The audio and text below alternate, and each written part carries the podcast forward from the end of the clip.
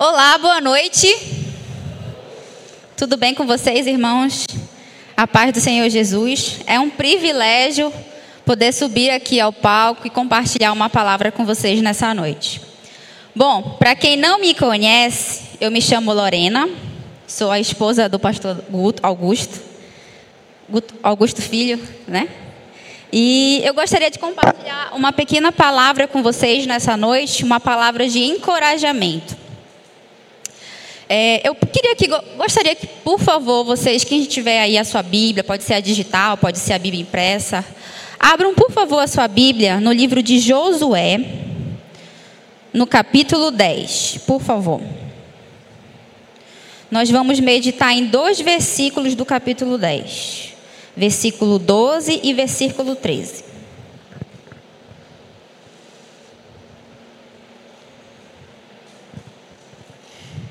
Amém? Diz assim, Josué, capítulo 10, versículo 12 e 13. No dia em que o Senhor deu aos israelitas vitória sobre os amorreus, Josué orou ao Senhor diante do povo e disse: Que o sol pare sobre Gibeon e a lua sobre o vale de Agilon. 13. O sol parou e, e a lua ficou onde estava, até que o povo tivesse derrotado seus inimigos. Amém? Irmãos, quantos de nós, em várias situações das nossas vidas, já desejou fazer o sol parar? Ou até mesmo, quantos de nós já desejou fazer com que o tempo voltasse atrás? Alguma situação que a gente viveu, sei lá, na nossa adolescência, na nossa infância, queria que o tempo voltasse atrás.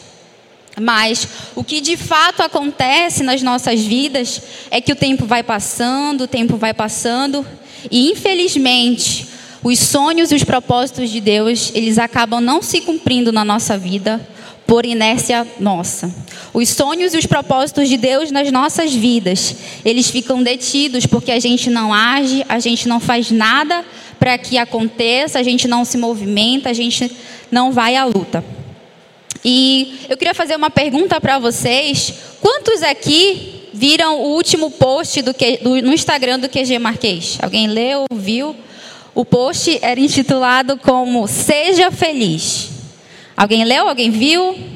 Bom, esse texto que estava no Instagram, esse post que estava no Instagram, ele fazia uma reflexão sobre as nossas vidas. Ele fazia uma reflexão sobre que nós estamos aí na reta final do, do, do mês, né? Hoje, como até o pastor Augusto falou agora, nós estamos terminando o mês. Hoje são exatamente 28 de 7 de 2019. E aí eu pergunto para você, como é que está o teu planejamento pessoal? Como é que estão tá os planos, os propósitos, os projetos que você idealizou para a sua vida lá no final do ano ou então lá no começo de 2019? Como é que está esse teu projeto? Bom, no post ele relata, ele exemplifica, na verdade, algumas circunstâncias que a gente acaba deixando passar. Por exemplo, muitos de nós decidiu não, esse ano eu vou ler a Bíblia todinha. Eu vou fazer um cronograma bíblico, eu vou seguir um cronograma bíblico e não seguiu. Muitos de nós disse nesse ano eu vou tirar minha carteira de motorista. Esse ano eu vou ter a minha carteira de habilitação. Obrigada. Mas por alguma circunstância acaba não tirando, ou então muitos de nós diz: esse ano eu vou ser o melhor aluno da minha escola, vai da minha faculdade, eu vou ser um aluno que tira nota 10 em todas as, as disciplinas, enfim. E muitos de nós também dizem: esse ano de 2019 vai ser o ano em que eu vou fazer aquela dieta, vou dar aquela emagrecida, ou então eu vou fazer, vou me matricular na academia. Enfim, tantas coisas que a gente projeta no início do ano e ao longo de 2019 até o sétimo semestre de 2019, por alguma circunstância que tenha acontecido, você não tem iniciado. E se eu te perguntasse hoje, como eu falei ainda há pouco, como é que está o teu cronograma do, do, planejamento de 2019? Como é que está o teu cronograma anual aí de planejamentos, de projetos? Você poderia me dizer, ah, Lorena, tem muita coisa que eu não comecei. Ou então, Lorena, sei lá, está uns 30%, 50%. Já está já tá feito, está pela metade. Deixa eu te falar uma coisa nessa noite, meu irmão, minha irmã. Deus te convida hoje a você viver os 100% do seu cronograma. O apóstolo Paulo, em 2 Timóteo, no capítulo 4, versículo 7, ele diz: Combati o bom combate, acabei a carreira e guardei a fé. Ou seja, o apóstolo Paulo, ele cumpriu tudo que lhe foi proposto. Ele fala: Combati um bom combate, e guardei a fé. E eu e você precisamos ser assim também. Eu e você precisamos cumprir tudo que Deus propôs, propôs para as nossas vidas. Precisamos cumprir os nossos planejamentos, precisamos cumprir as nossas metas. Precisamos cumprir o que Deus nos propôs e chegar ao destino que Deus tem para cada um de nós. Deus nos convida hoje e nos chama, e nos encoraja e nos convoca a viver uma vida de 100% dos nossos planos. E sabe, meus irmãos, eu creio de verdade, eu creio muito que Deus ainda tem algo muito especial para mim e para você nesses cinco meses restantes do ano. Eu creio que Deus quer que a gente desfrute, de grandes conquistas, de grandes maravilhas na, é, na presença dEle, nas nossas vidas. Eu creio também que Ele quer que nós experimentemos o maior e o melhor dEle nas nossas vidas. Mas para isso acontecer, é necessário que a gente tenha cada vez mais fome, cada vez mais sede, que a gente coloque em prática as nossas ações, os nossos planejamentos, porque Deus ele vai estar conosco em todas as situações. Tem uma frase bem conhecida, alguns já devem ter ouvido, que diz assim: Não coloque limites em seus sonhos, coloque fé e ação. Então eu queria te dizer hoje, meu irmão, minha irmã, seja fiel ao seu chamado. Seja fiel ao seu ministério. Não fique dando desculpas para as circunstâncias que vão acontecendo na sua vida, para os problemas que vão acontecendo na sua vida.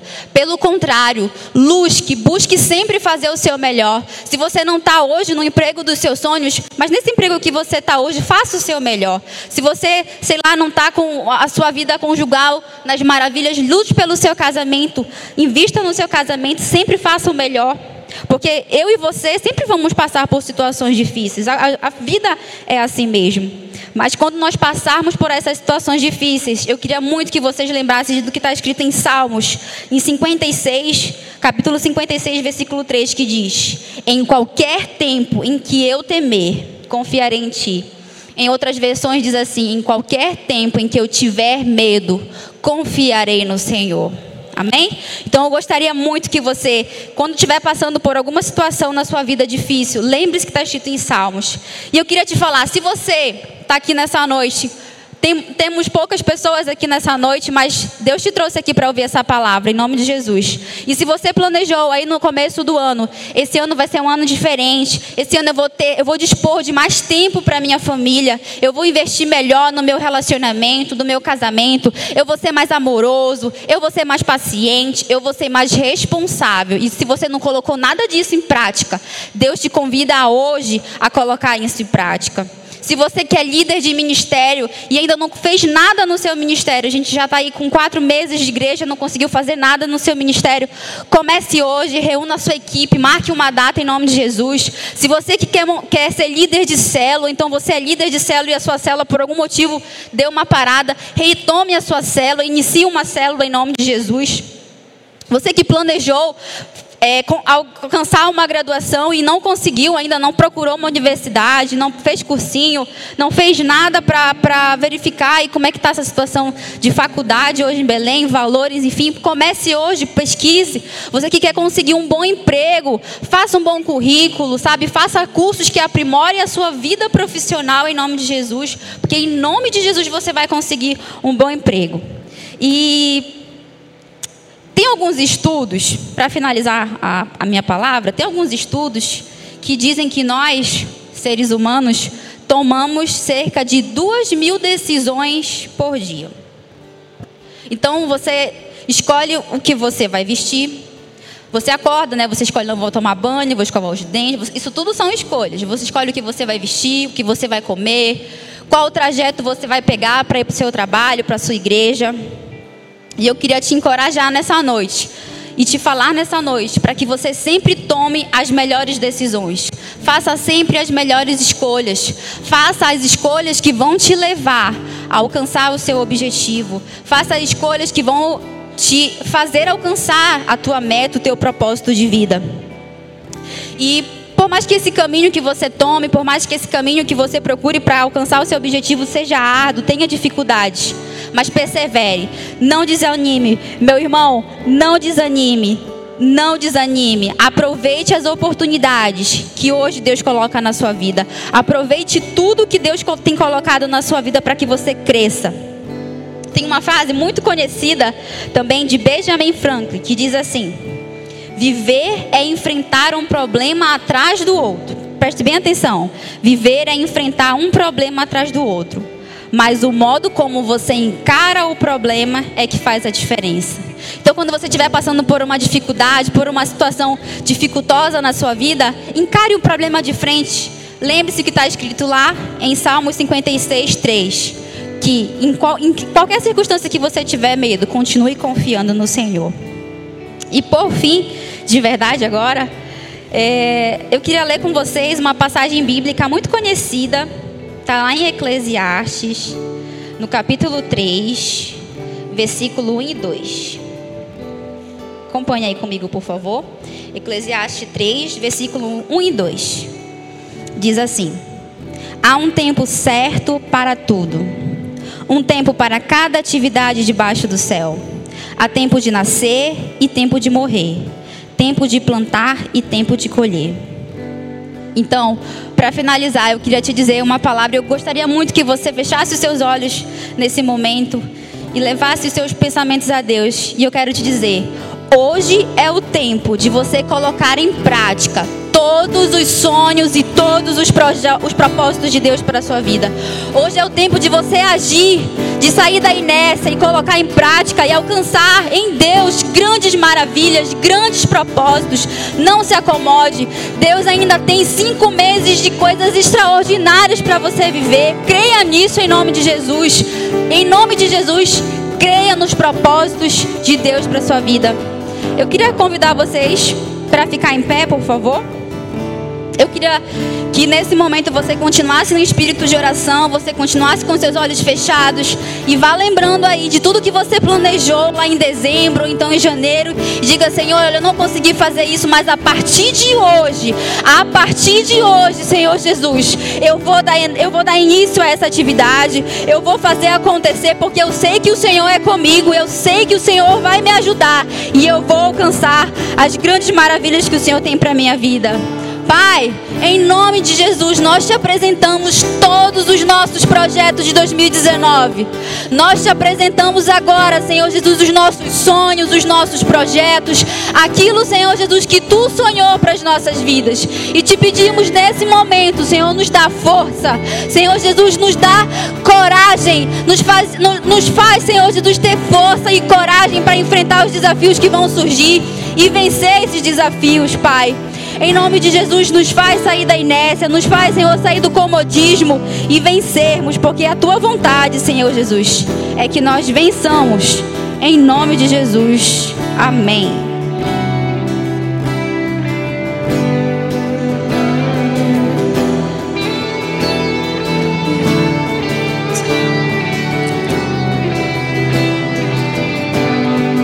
Oh, impressionante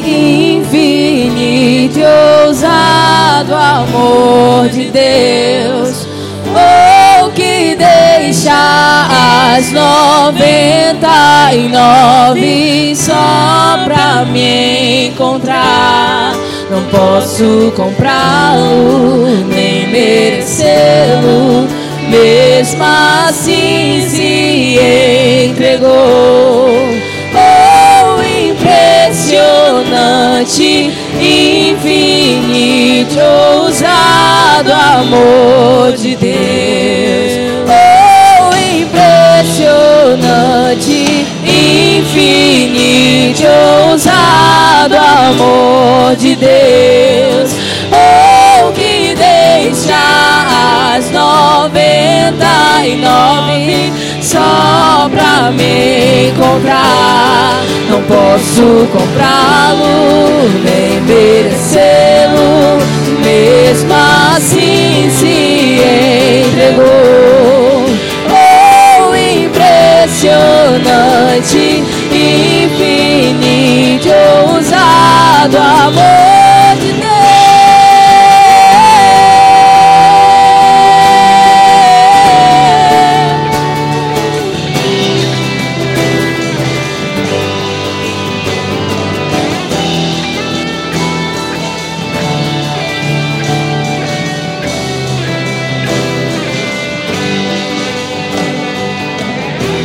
Traz luz para as sombras, escala montanhas.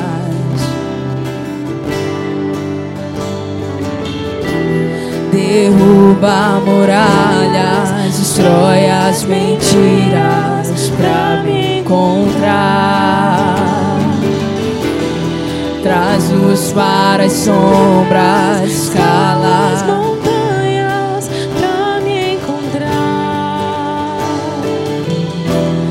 Derruba destrói as mentiras pra me encontrar. Traz luz para as sombras, escala montanhas pra me encontrar. Derruba muralhas, destrói as mentiras pra me encontrar. Luz para as sombras, escala montanhas pra me encontrar. Derruba muralhas, destrói as mentiras pra me encontrar. Oh, impressionante, infinito, ousado amor de Deus. Que deixa as noventa e nove só pra me encontrar. Não posso comprá-lo, nem merecê-lo, mesmo assim se entregou. Oh, impressionante, infinito, ousado amor de Deus. Aleluia. Continue orando a Deus nesse momento. Peça a Ele que o poderoso, maravilhoso, insondável amor dele por mim e por você possa se manifestar nesta noite na sua vida. Clame a Ele nesse momento. Deus está com seus ouvidos atentos à sua adoração nesta noite. Deus está atento aos seus pedidos. Deus está atento às suas necessidades. Deus está atento a tudo aquilo que você está falando a Ele nesta noite. Deus, nós oramos a Ti e te agradecemos pelo seu infinito amor por nós, que levou Cristo a ser morto naquela cruz, a verter o seu sangue para nos curar, para nos salvar, para nos limpar, para nos levar para próximo de Deus novamente. E nós pedimos, Senhor, fala conosco esta noite. Faz com que nós possamos tocar os céus esta noite. Faz com que nós possamos tocar a tua glória esta noite e sermos transformados, e sermos reavivados, e sermos renovados pela tua poderosa presença. Em nome de Jesus. Amém e amém. Você pode sentar.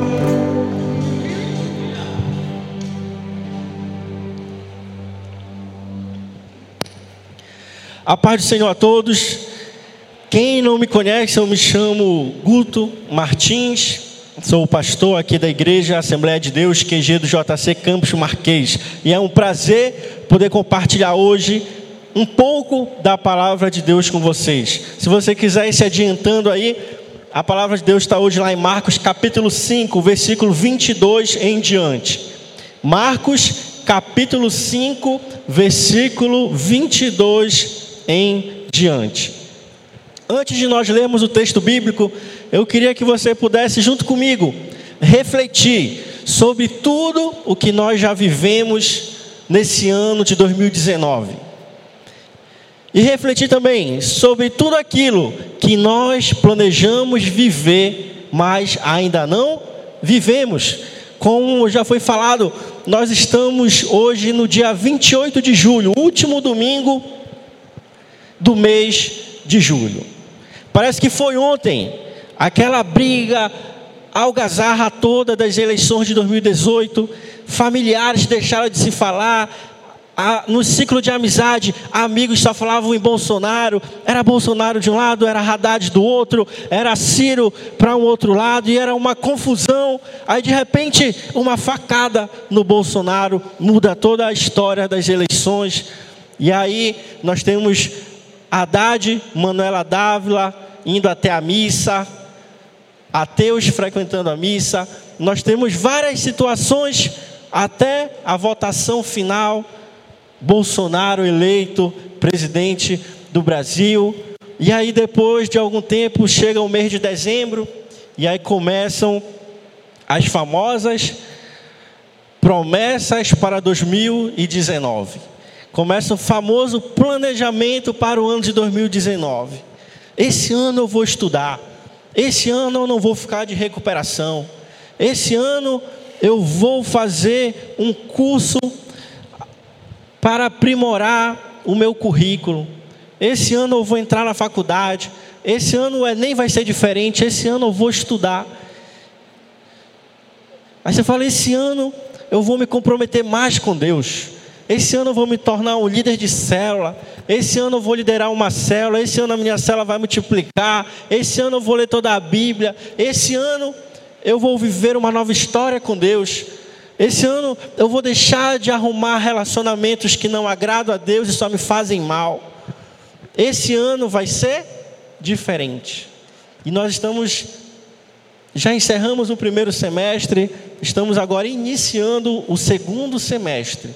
E eu queria que você pensasse: como está a sua vida até hoje? Como estão os seus planejamentos, os seus projetos? Como estão os sonhos de Deus, os propósitos de Deus, as promessas de Deus para a sua vida? Tem pessoas que já até desistiram do Enem 2019. Falam, eu não estudei até agora, agora é que eu não vou começar a estudar. Mas deixa eu falar algo para você: o ano ainda não acabou ainda há tempo do cumprimento das promessas de Deus na sua vida e na minha vida. Você pode dizer um amém bem forte? Amém. Aleluia. Há poder no seu amém. Há poder no seu amém. Amém significa assim seja, mas há ainda um sentido mais profundo no seu amém. Quando você fala amém, você está concordando com aquilo que Deus sonha e projeta para a sua vida. Então, quando você fala amém, você está concordando, você está falando, eu concordo com o que Deus quer para mim. Eu aceito as promessas de Deus para a minha vida. Por isso há poder no seu amém.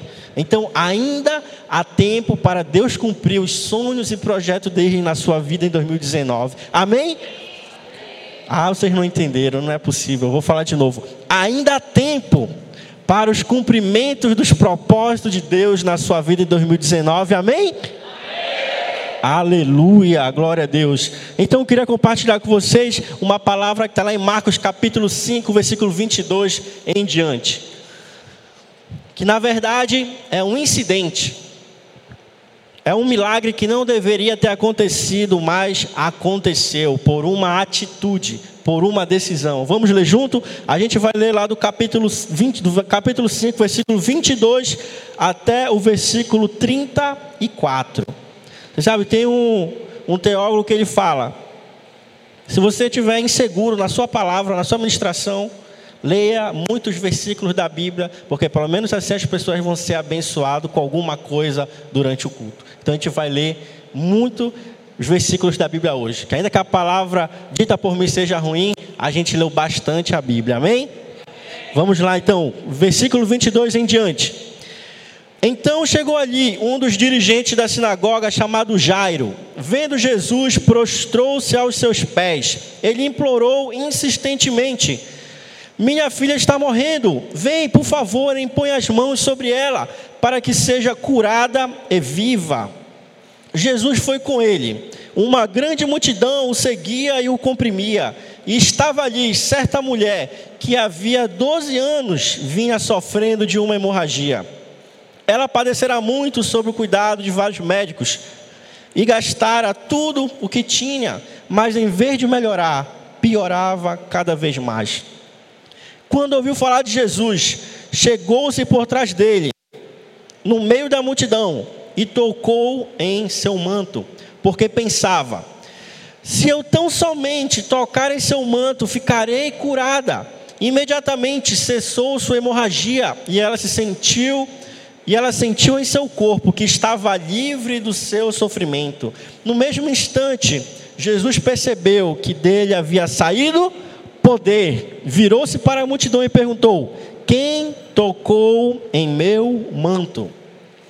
Responderam os seus discípulos: Vês a multidão aglomerada ao teu redor e ainda perguntas: Quem tocou em mim?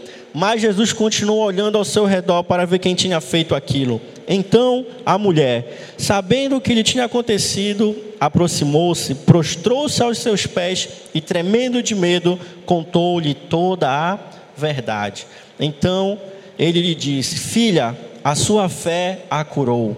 Vá em paz e fique livre do seu sofrimento. Esse é um dos textos mais maravilhosos que tem na Bíblia. É um dos textos mais icônicos que tem na Bíblia. Conta a história de uma mulher que, no meio de um milagre, ela se intrometeu e incidentalmente foi curada por Jesus. Jesus estava indo fazer um milagre em outro local, mas ela falou: Hoje é o dia do meu milagre. Hoje é o dia que a minha vida vai ser transformada. Hoje é o dia que a minha história vai mudar. E então, diante de todas as dificuldades, diante de todos os empecilhos, mesmo diante de toda a multidão, aquela mulher foi em direção a Cristo e ela foi curada por ele, porque dele saiu o poder. E eu queria que você refletisse comigo sobre tudo aquilo que aconteceu nesse texto bíblico. Parece ser um texto muito simples, mas na verdade há coisas muito poderosas que estão ocultas nele. A primeira coisa que eu quero compartilhar com vocês é que aquela mulher provavelmente era uma judia que morava em Cafarnaum, porque Jesus naquele momento estava passando em Cafarnaum, indo até a casa do dirigente da sinagoga chamado Jairo. E no caminho, ali para a cidade de Cafarnaum, ele encontrou esta mulher. Na verdade, aquela mulher encontrou a Jesus e ela foi curada.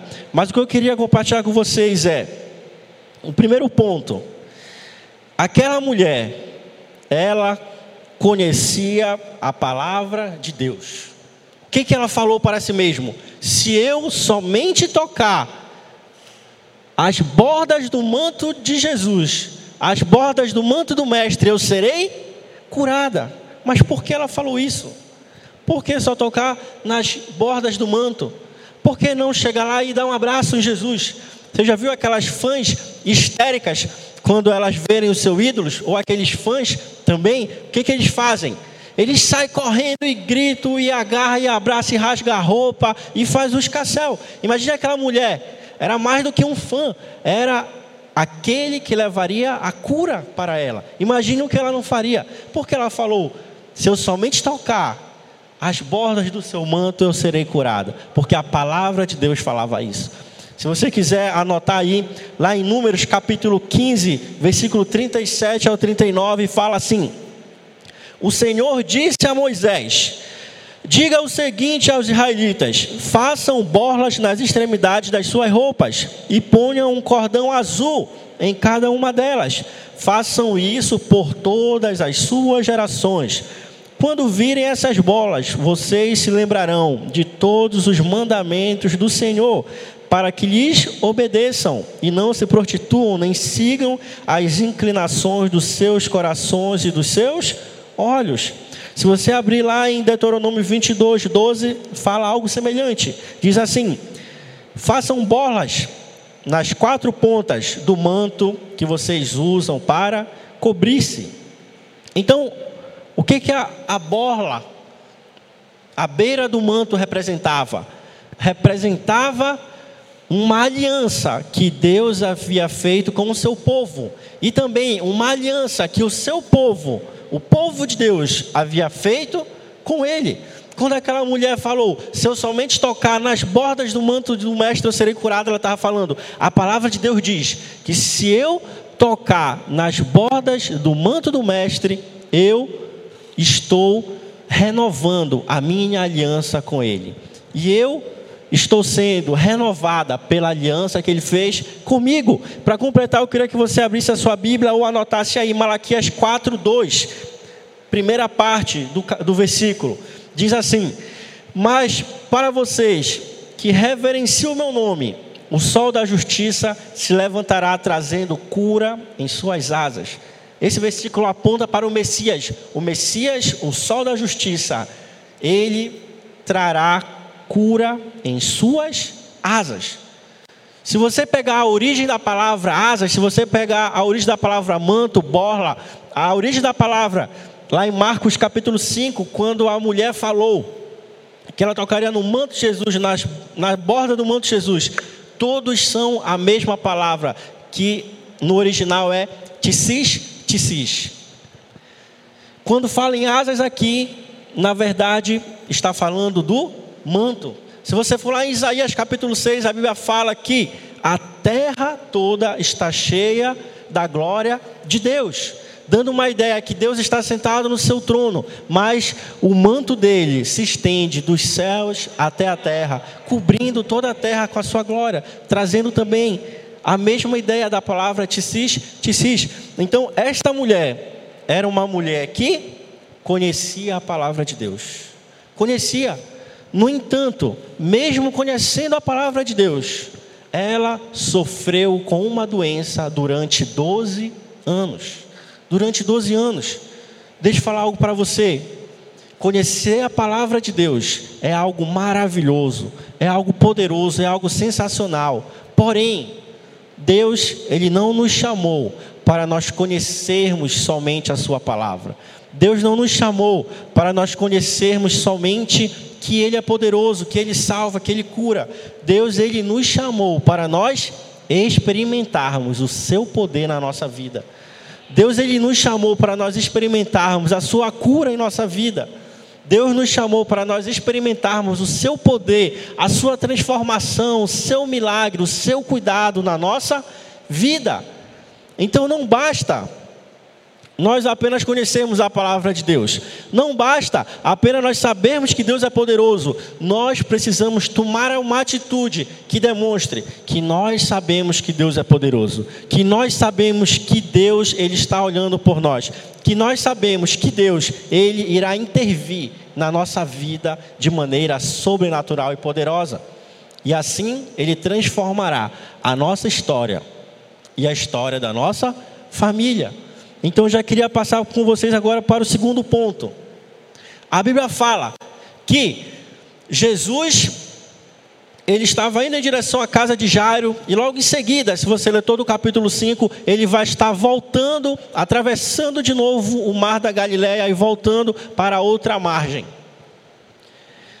E no meio de toda essa multidão que comprimia Jesus, que tocava em Jesus, que apertava Jesus, que de alguma forma queria estar mais próximo dele, ele fala que somente de uma mulher saiu poder.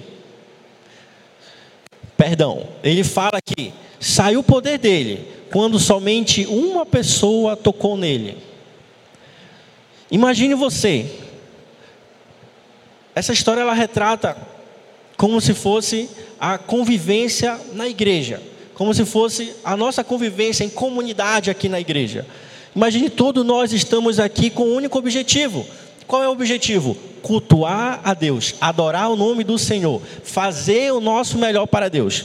Só que se você prestar atenção, quando a gente está orando, quando a gente está louvando, você está ali no espírito de adoração e você está adorando e você está chorando. Aí quando a sua maquiagem já está caindo pelo lado do seu rosto, já, você já está ficando suado, você já está ficando descabelada. E aí você olha para o lado, a pessoa está paralisada assim no seu lado, olhando para o púlpito. Aí você pensa, não é possível. Será que é só eu que estou sentindo a presença de Deus aqui? Será que isso é só comigo? Será que Deus está tratando só comigo aqui nesse espaço? Foi semelhante ao que aconteceu com essa mulher. Uma multidão estava comprimindo Jesus, uma multidão tocando Jesus, mas saiu o poder dele apenas quando uma pessoa tocou nele. Você sabe por quê? Há uma diferença em tocar em Jesus e esbarrar em Jesus. Muitas vezes a gente está no mesmo ambiente que Jesus está. A gente está próximo de Jesus, mas a gente não está disposto a tocar em Jesus. A gente está apenas se esbarrando em Jesus. E você sabe que desperdício maior da nossa parte estarmos no mesmo ambiente que Jesus está, num ambiente de milagre, num ambiente de salvação, num ambiente de transformação e não ser e não tocarmos nele da maneira correta e não sermos tocados por ele da maneira correta. Então, quando nós entramos na presença de Deus, nós temos que aproveitar. Nós temos que dar o nosso melhor para Deus. Nós temos que entregar tudo o que temos, tudo o que somos para para Deus. Devemos fazer o nosso máximo para tocar nele.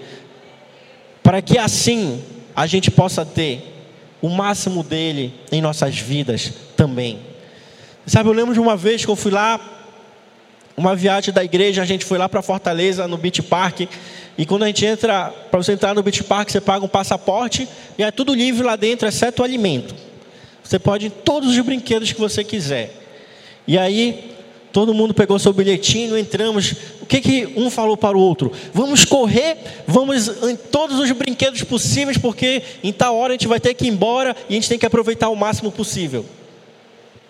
Por que a gente teria que aproveitar o máximo possível? Porque a gente sabia, era só aquele momento que a gente ia ter. Depois que acabasse o tempo, ia todo mundo embora, voltar para a sua vida normal.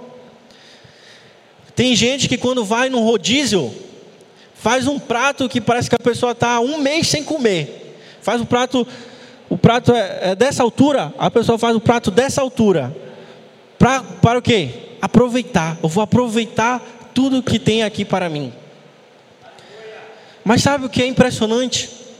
Deus está à nossa disposição, a todo momento, a toda hora, a todos os minutos e segundos, e milésimos de segundos, mas nós não aproveitamos, mas nós não fazemos o nosso melhor, mas nós não entregamos o nosso melhor para Ele. Sabe quando você está do lado da pessoa que você ama, você nunca quer sair do lado da pessoa, eu lembro quando eu comecei a namorar com a minha esposa, a gente estudava junto, passava quase o dia todo junto, que a gente se conheceu fazendo o terceiro ano para ingressar no vestibular, então a gente estudava o dia todo, aí chegava à noite em casa, eu ligava para ela, a gente ficava conversando à noite um bom tempo. Por quê? Eu queria estar próximo dela, eu queria que ela estivesse próximo de mim também. Você, fala, você sabe que o nosso caso com Jesus é um caso de amor. E Ele quer estar todo o tempo falando conosco. Ele quer, ele, quer, ele quer estar a todo tempo ouvindo a Sua voz, ouvindo seus medos, ouvindo seus desejos, ouvindo suas alegrias, ouvindo as suas tristezas. Ele, ele quer estar todo o tempo se relacionando com você e comigo. Então não tire somente momentos para orar para Deus. É ótimo a gente ter um momento diário para orar para Deus. Porém, fale com Deus a todo momento. Você vai lá pegar o seu ônibus, fale, Deus, faça com que esse motorista vá pilotando da melhor forma possível. Porque você sabe que aqui em Belém não tem, é, não tem motorista de ônibus, eles são piloto. Eles são quase piloto de, de Fórmula 1. Que eles parece que estão querendo fazer o melhor tempo possível para chegar logo na garagem de novo. Então fale para Deus, Faz Deus, fala que você seja o melhor, o melhor piloto desse, desse ônibus. Faça com que entre as melhores pessoas aqui nesse ônibus. Deus me livra de todo o mal, me livra do assalto. Meu pai, eu estou indo agora encontrar com a minha namorada, com a minha noiva, com o meu marido. Deus, que eu possa ser a melhor pessoa possível, que eu possa cuidar dele, que eu possa cuidar dela, que eu possa representar o teu cuidado, o teu amor. Deus, eu estou indo para a igreja agora, que eu possa oferecer a minha melhor adoração a Ti, que eu possa oferecer o meu melhor louvor a Ti, que eu possa oferecer a minha melhor atenção a Ti, que o meu coração possa estar aberto como ele nunca esteve antes, para ouvir a Tua voz, para me entregar a Ti. É isso que Deus ele quer de nós. Ele quer se relacionar conosco de forma sincera, de forma pessoal, como se ele fosse o nosso melhor amigo, porque de fato ele é o nosso melhor amigo. Você pode dizer um amém? Então aquela mulher, ela teve uma atitude diferente. E sabe, isso fala muito sobre a nossa vida. porque algumas pessoas parece que recebem mais de Deus do que outras. Não é porque elas são melhor, não é porque elas são pior, não é porque Deus ama mais uma do que a outra, não. É porque nós temos atitudes diferentes em relação a Deus. Porque nós entramos nos santos dos santos com uma atitude diferente. Então nós já sabemos que as promessas de Deus, elas estão sobre nós. Nós já sabemos que o amor de Deus está sobre nós. Nós sabemos que a graça de Deus está sobre nós, que o perdão de Deus está sobre nós, que a misericórdia de Deus está sobre nós. Então o que é que nós precisamos fazer? Falar com Deus nessa posição. A Jéssica falou quando ela estava orando: "Você é justo". Você sabe que você é justo? Por que você é justo? Porque você foi justificado por Deus. Quando Cristo morreu na cruz, ele estava morrendo no seu lugar. Ele era justo. E então ele nos tornou justos igual a ele. Por isso nós somos justos, porque fomos justificados por Cristo. É assim que a gente entra na presença de Deus. Falamos, Deus, eu quero que o Senhor abençoe a minha vida, eu quero que o Senhor abençoe a minha família, eu quero que o Senhor abençoe o meu trabalho, eu quero que o Senhor abençoe a minha empresa, porque eu sou justo. Porque Cristo conquistou a justiça em meu lugar, porque Cristo me fez merecedor. Eu não era merecedor, mas em Cristo eu sou merecedor. Então você tem que orar dessa forma, sabendo o seu posicionamento diante de Deus. Ainda que estejamos passando pela maior dificuldade da nossa vida, devemos saber o nosso posicionamento em Deus. A Bíblia fala que essa mulher, ela estava sofrendo há cerca de 12 anos. 12 anos. Você já imaginou o que é 12 anos? Está sofrendo com uma hemorragia? Se você perguntar para um médico, para um enfermeiro, alguém da área da saúde, eles vão lhe dar um diagnóstico dessa mulher. Provavelmente, essa mulher era uma mulher muito magrinha, anêmica e não tinha muita força. Mas, mesmo assim, essa mulher não olhou para si mesmo, não olhou para suas debilidades, não olhou para sua fraqueza, não olhou para sua condição física, ela olhou para o Messias. Deixa eu perguntar para você: para quem você está olhando? Você está olhando para você e falando: Eu não mereço. Eu sou uma pessoa muito pecadora. Eu sou uma pessoa que erro muito. Eu sou uma pessoa que estou sempre vacilando, sempre caindo, sempre caindo e levantando, caindo e levantando. Deus não vai me abençoar. Não olhe para você, porque não se trata de você, se trata do sangue de Jesus que está sobre a sua vida. A Bíblia fala que nós não somos mais de nós mesmos, nós somos comprados pelo sangue de Jesus. Então não olhe para você, olhe para o sangue de Cristo que está sobre a sua vida. Essa mulher ela não olhou para ela mesma, ela não olhou para suas debilidades, ela não olhou para sua fraqueza, ela olhou para Cristo, olhou para o Messias. Não olhe para suas fraquezas. Não olhe para sua família. Ah, ninguém da minha família é cristão, ninguém me entende. Ah, mas nunca aconteceu de alguém na minha família se tornar rico. Ah, nunca aconteceu da minha família de alguém ingressar numa faculdade pública ou ingressar em qualquer faculdade. Não olhe para isso. Olhe para Cristo. Olhe para o Messias. Porque nele nós somos mais que vencedores. Porque ele escolheu aqueles que não são. Porque ele escolheu os fracos. E ele disse: Diga ao fraco: Eu sou forte. Então fale para você, quando você estiver diante de uma situação que você acha, eu não vou conseguir vencer. Fale para a situação, eu não consigo te vencer, mas o Cristo que está em mim, ele já venceu essa dificuldade. Eu posso ser fraco, mas o Cristo que habita em mim, ele é forte. O Cristo que está em mim, ele é poderoso. E não há gigante que vai ficar diante de mim, não há muralha que vai ficar diante de mim. Você pode falar diante das situações, mas eu sou tão impuro, mas eu sou uma pessoa tão falha. Fale para essas situações. Cristo que habita em mim, Ele é o Santo dos Santos, e por isso eu viverei em santidade. Fale isso para a sua vida, fale isso para você. e você vai ver, vai experimentar algo poderoso na sua vida. A Bíblia fala que a boca fala do que o coração está cheio. A boca fala do que o coração está cheio. Se você for lá em Provérbios, a Bíblia fala que o poder da vida está na o poder da o poder da vida e da morte está na na língua.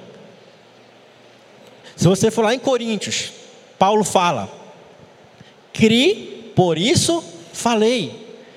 Então, do que o seu coração está cheio? Preste atenção, eu não estou falando do que está lhe cercando, eu não estou falando das dificuldades que estão lhe cercando, eu não estou falando das provações que estão cercando você, das tentações que estão cercando você, eu estou falando o que, que está no seu coração, o que, que está dentro do seu coração. Fale daquilo que está dentro do seu coração, o que, que tem que estar dentro do nosso coração. A Bíblia fala que nós devemos guardar os mandamentos de Deus dentro do nosso coração. Devemos guardar as verdades de Deus dentro do nosso coração e falarmos essas esses mandamentos, falarmos essas verdades de Deus que estão dentro do nosso coração. Por quê? Porque quando a gente fala, há poder naquilo que nós falamos. A Bíblia fala que nós podemos transportar montes com o poder da nossa fé por meio daquilo que a gente fala. Então aquela mulher, ela poderia olhar para ela mesma e falar: Eu não vou conseguir, eu estou muito fraca, eu sou doente. Ela podia olhar para a multidão e falar: É muita gente, e muito nego suado, e o pessoal se rasgando, e o pessoal gritando. Não vou deixar para amanhã. Amanhã eu vou tentar falar com Cristo em particular. Não. O dia da nossa bênção é é hoje. O dia dos cumprimentos da promessa de Deus na nossa vida é é hoje. Você sabe, tem muitos cristãos que eles não vivem o hoje. Eles vivem ou no passado ou no futuro. Ah, porque eu ministrava na igreja. Ah, porque eu cantava na igreja. Ah, porque quando eu cantava, fogo caía. E o povo se derramava em glória. Tem outros que falam: não, porque eu, as promessas de Deus vão se cumprir na minha vida. Não, porque as coisas vão ser diferentes. Não, porque tem um futuro diferente para mim. Mas não faz nada para o futuro acontecer. Não faz nada para as promessas acontecerem. Você sabe? Se a promessa de Deus está na sua vida hoje, você deve vivenciar elas hoje. Hoje. Se Deus falou para você, você está curado. Viva hoje a cura de Deus. Se Deus falou para você, você vai passar no vestibular, começa a estudar hoje.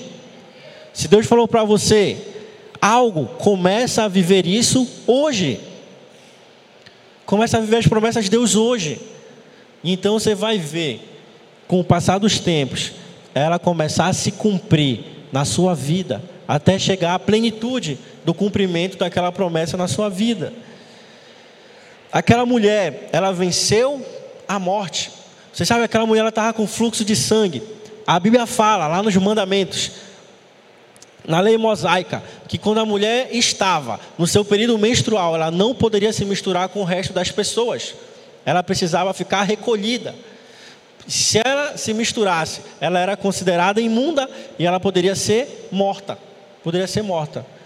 E as pessoas estavam cercando Jesus. Tinha muita gente ao redor de Jesus. Aquela mulher, ela não se preocupou com a sua própria vida. Ela falou: Eu não posso mais viver dessa forma. Ainda que eu morra, eu vou atrás do meu Senhor. Ainda que custe a minha vida, eu vou ter que tocar nas bordas do manto do Messias e ter a minha vida mudada. Você sabe, eu não estou falando aqui de você tirar a sua vida. Ah, eu preciso morrer. Não, eu estou falando aqui de você não se conformar com a sua vida. O ser humano ele tem a tendência de se acostumar. Já viu, tem casais, casais que já tem muitos anos junto. Às vezes eles brigam, que você, eles nem percebem. Briga, briga, briga, briga. Aí depois estão se beijando. Se acostumaram. Se acostumaram na briga. Tem pessoas que têm unha encravada, eu fico impressionado. As pessoas que estão com unha encravada, a gente pergunta: e aí, o que tu está fazendo? Não, deixa aí que vai, vai curar. Não vai. Se você não tratar, não vai curar. Aí a pessoa se acostuma. Aí compra um sapato, já até estica uma ponta do sapato para não incomodar a unha. O, o ser humano ele tem uma capacidade sensacional de se acostumar, tanto com o bom quanto com o, o ruim. Sabe o que essa mulher teve? Ela teve uma indignação santa. Ela falou: Eu não posso mais viver dessa forma. Eu não posso mais viver da forma que eu estou vivendo. Você sabe, a Bíblia fala que ela estava perdendo sangue. Na Bíblia, sangue representa vida. Aquela mulher estava perdendo vida. Pouco a pouco ela estava morrendo. Pouco a pouco ela estava morrendo. O que, é que ela falou? Eu não suporto mais isso na minha vida. Nós precisamos ter essa mesma indignação santa no nosso coração e falar: eu não aguento mais esse relacionamento abusivo. Eu não aguento mais essa minha vida mentirosa. Eu não aguento mais viver uma vida superficial com Cristo. Eu não aguento mais ser uma coisa na frente dos outros e ser uma coisa por trás dos outros. Eu não aguento mais a vida que eu estou levando. Eu preciso que Cristo toque em mim e a minha vida seja transformada. Mas para isso nós precisamos ter uma atitude. Aquela mulher teve uma atitude de, de fé. Ela teve uma atitude de fé.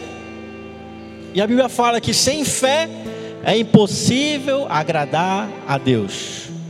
Se você for lá ler em Efésios capítulo 2, você vai ver que lá fala que nós somos salvos pela graça mediante a fé. E isso não vem de vós, isso vem de Deus. Do que, que está falando? A graça é um, é um favor imerecido. Cristo morreu por nós naquela cruz nos, e nos credenciou a termos a vida eterna.